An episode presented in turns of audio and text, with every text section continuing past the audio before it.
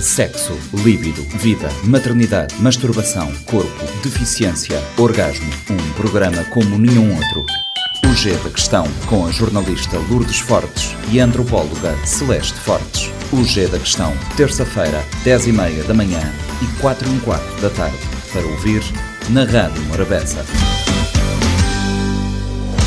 Começa agora mais uma edição do G da Questão, o programa semanal da Rádio Morabeza que aborda temas do universo feminino. Eh, como é habitual, temos sempre no estúdio a antropóloga Celeste Fortes e hoje temos eh, como convidada a Joana Francisco Coça. A Joana é moçambicana, é estudante de engenharia rural, empreendedora, cantora, dançarina e é vendedora de artigos eróticos. Eh, para dar início a esta conversa, começo por perguntar a Celeste o porquê deste tema no G da Questão. Olá, Milu. Olá, Joana. Porque é um tema ainda que não se fala muito e como tem sido habitual aqui no G da Questão, nós trazemos temas que queremos tirar deste baú do silêncio. E esta semana vamos até Moçambique, não é, Celeste? É a nossa estreia nos países africanos da língua oficial portuguesa. Com quem nós partilhamos, se calhar, eh, muitas coisas. Inclusive este, este tabu, se calhar, à volta dos, eh, dos brinquedos sexuais. Joana, obrigada por estares connosco. Fala-nos um pouco de como é que iniciaste nesta, nesta esta atividade, como é que começaste a vender eh, brinquedos sexuais? Olá, obrigada pelo convite. Olá a todos que nos estão a ouvir. Uh, então, eu entro nesta área, na verdade, porque já já vendi algumas coisas, mas que não tinham por acaso nada a ver com isso, né? Eu já era empreendedora e surgiu uma oportunidade numa época em que eu estava, se calhar, à procura de algo novo, no que eu pudesse empreender, que não tivesse muita concorrência e que me desse bom lucro naquela altura, porque foi a época em que eu saí da minha da minha cidade natal nesse caso que é para fazer a faculdade eu, então eu moro sozinha desde então então eu precisava de algo que ajudasse ou acrescentasse algum valor ainda à minha renda na mesma altura uma amiga procurou esses produtos mas não porque eu já vendia mas se calhar porque eu pudesse conhecer alguém que tivesse. Então, nessa procura, eu acabei percebendo que era exatamente aquilo que eu estava à procura, né? Produtos bons, novos e que, de certa forma, me obrigassem a expandir um pouco mais a minha mente, sem contar que eu sempre tive apreciação em assuntos ligados à sexualidade, corpo feminino, masculino, reprodução e etc. Então, eu já lia muito sobre isso e já sabia da existência de alguns produtos. Então, dessa forma, eu fui investigando mais, fui conhecendo mais os produtos e deixou de ser mais sobre aquilo que era na altura, passou a ser um gosto. Eu aprofundei mais e percebi que, de fato, são produtos que são necessários na sociedade. E, Joana, como é que é este mercado em, em, Moçambique? Tu tens muita procura, as pessoas chegam assim eh, de forma explícita, desinibida, desinibida a, a perguntar-te por estes produtos? É, é sim, é complexo. E uma grande vantagem que nós temos tido nos últimos dias são as redes sociais. As redes sociais têm facilitado muito, principalmente neste tipo de, de serviço, porque as pessoas têm a vantagem de ter o meu número sem precisar pedir diretamente a alguém, porque essa rede acaba dificultando, porque as pessoas às vezes não querem que as outras pessoas saibam que eles estão à procura dos produtos. É uma vasta gama de produtos com muitas funções, utilidades, etc., mas as pessoas ainda têm uma certa limitação ou seja, ainda delimitam os produtos a um certo tipo de ação ou coisa. Então, muita gente compra sim, mas ainda no anonimato. Outros compram, mas querem que seja assim, mas querem que eu seja mais discreto. Eu tenho que garantir que haja segurança nessa, né, no momento da compra. E da Algumas entrega. pessoas até sim, né, entrega, querem um pacote mais discreto, não, não quer receber pessoalmente, mas a pessoa que vai receber, para mim, não pode ver o que é, por exemplo, ainda tem muito disso. Ô, oh, Joana, então, uh, deixa-me aqui, antes de continuar, só aqui para meter uma deixa na sequência daquilo que tu disseste. Disseste que as redes sociais têm facilitado este tipo de processo e também uh, vemos hoje em dia que a liberdade sexual das mulheres e o consumo de informações eh, sobre o seu prazer tem sido cada vez maior, mas contudo, muitas delas ainda se sentem constrangidas em relação à sua sexualidade ou ao consumo de, desses eh, dos produtos ou dos chamados eh, sex toys. Moçambique, assim como Cabo Verde e outros países, uh, africanos, uh, temos uma sociedade muito conservadora. Como é que olhas para, para a forma como as mulheres moçambicanas vivem a sua sexualidade a partir desta pequena experiência que já tens através da venda dos, dos brinquedos eróticos? Pela nossa cultura, as mulheres são, como posso dizer, se posso assim dizer, são sexualmente conservadoras. Hum.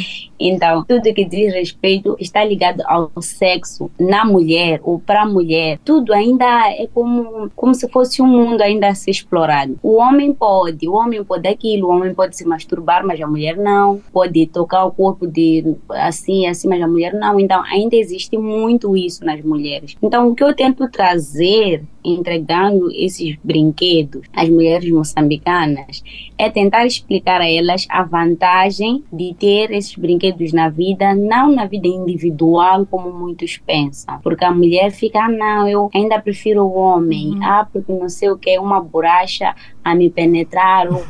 Então, é mais para tirar esse pensamento, abrir mais a mente, explicar que aquele brinquedo vai ajudar a mulher a se conhecer. Estás aqui a tocar num ponto importante. Estamos a falar das mulheres se tocarem, se conhecerem. Mas eh, não sei se a semelhança de Cabo Verde e embora esta realidade esteja a mudar, as mulheres em Moçambique já lidam melhor com o seu corpo, vivem de forma aberta a sua sexualidade ou ainda estão no caminho desta evolução para? Estão, estão no caminho. Não é, é como eu dizia antes, para a mulher ainda tudo que está ligado ao sexo, ainda há restrições. A mulher moçambicana tem vergonha de se olhar nua no espelho ainda. Está, ainda está no processo. Ainda não é fácil para uma mulher assimilar a ideia de que ela tem que tocar o seu corpo, assimilar a ideia de que ela tem que se tocar, assimilar a ideia de que ela tem que conhecer conhecer cada ponto fraco é. sem precisar ser tocada por outra pessoa. Isso ainda não é, não, não é um assunto assim normal entre as mulheres. Oh, oh Joana, uh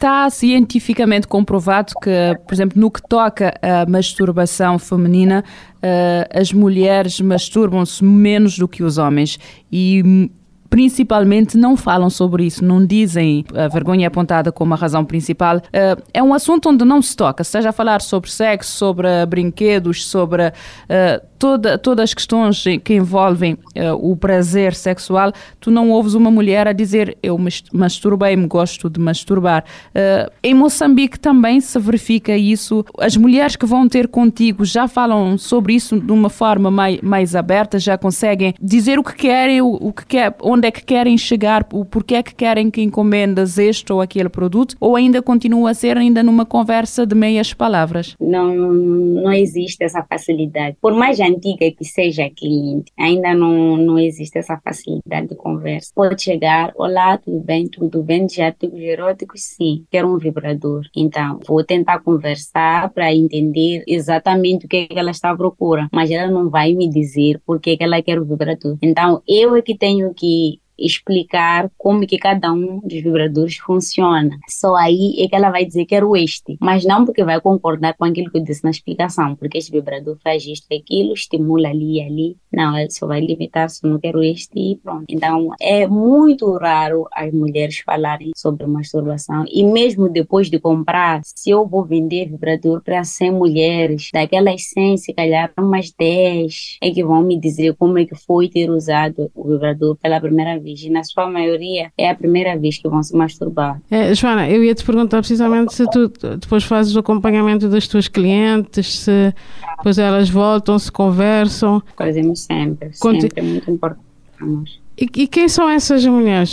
Eu tenho tido experiência com mulheres mais crescidas. As mais jovens é que preferem ainda uh, os produtinhos, as brincadeiras, os géis, é, mas os vibradores são mais. Tenho tido experiência com as mulheres mais crescidas. É, algumas até solteiras. Tenho tido um, um, um grupo considerável de mulheres solteiras mais crescidas, já acima dos 40, que compram vibradores. Agora, as mulheres mais jovens, quando compram, compram mais, como estava a dizer antes, para brincar em casal.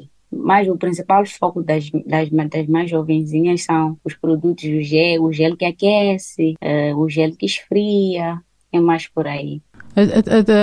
Tu disseste, e estás com uma estratégia muito boa, que é vender para o casal. Neste caso, uh, neste caso já tiveste situações que foram os homens a comprar ou ainda estamos longe destes clientes? Por acaso já, já tive muitas situações. Só que, claro, os homens, quando compram, querem comprar mais os brinquedos que são para estimulação do clítoris, por exemplo. okay. Querem ser substituídos pelos brinquedos. E alguns até aceitam a ideia, mas continuam com aquela coisa na cabeça, aquele medo de a mulher se apaixonar pelo brinquedo Sim. e não querer mais. Então, neste caso, raramente compram um, um vibrador. Ah, ah, é, Fala-nos como se nós não conhecêssemos que produtos estão neste mercado. Há o vibrador e há outros produtos. E neste caso há produtos mais adquiridos por mulheres e há produtos mais adquiridos pelos homens. Que produtos é que tu vendes então? Então, uh, tem os brinquedos, que são os vibradores, tem os brinquedos de sadomasoquismo, como algemas, chicotes, por aí. E tem já os géis, géis lubrificantes, estimulantes, assim como tem para os homens também, né? Que são estimulantes masculinos, retardantes, que são esses que os homens procuram mais. Ah, neste então, caso, tem... neste caso os homens eh, compram mais produtos que também ajudam na satisfação do prazer do casal, né? Sim, no desempenho masculino. Os homens procuram mais esse tipo de produtos.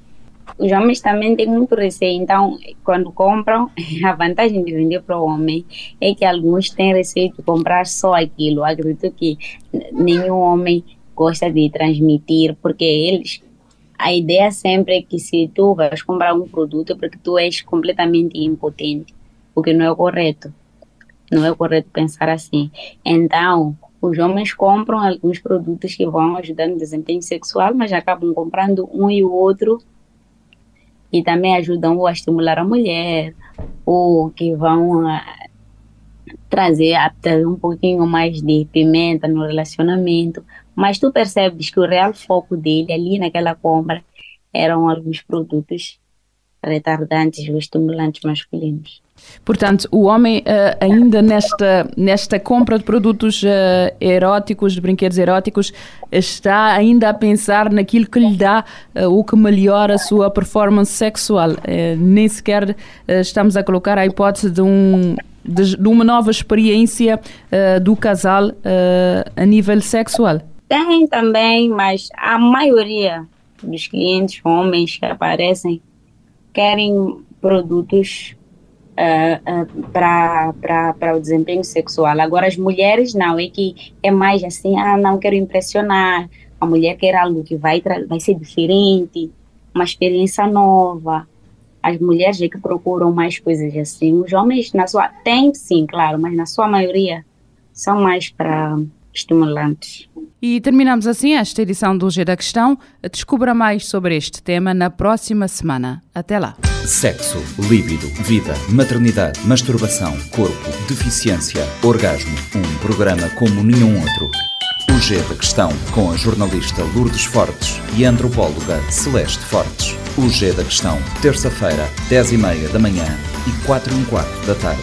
Para ouvir na Rádio Morabeza. Este programa está disponível em formato podcast no Spotify e em radiomorabeza.cv.